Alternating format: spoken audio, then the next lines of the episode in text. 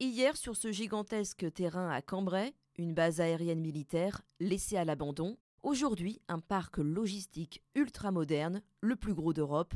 Bienvenue à Yvalet. 700 000 m2 d'entrepôt sur 320 hectares, inauguré la semaine dernière devant un parterre d'élus par son créateur David Tayeb.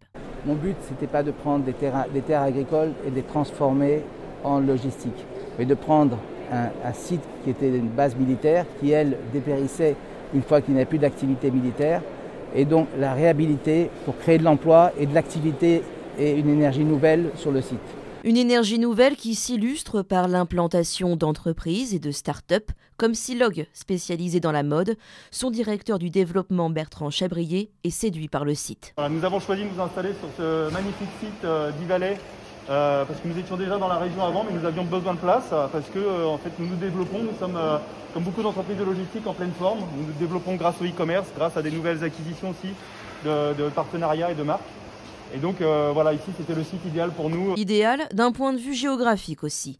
Yvalet se situe entre deux autoroutes et sera relié au canal Seine-Nord-Europe en 2028. Le site pourra donc livrer par voie fluviale, par fret, et grâce à sa piste de lancement, par avion un dynamisme synonyme d'emploi pour la région.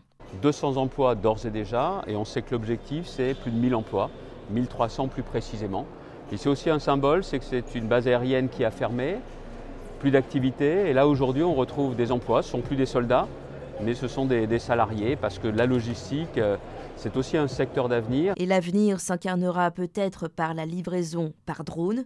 Yvalet mène des tests avec Airbus.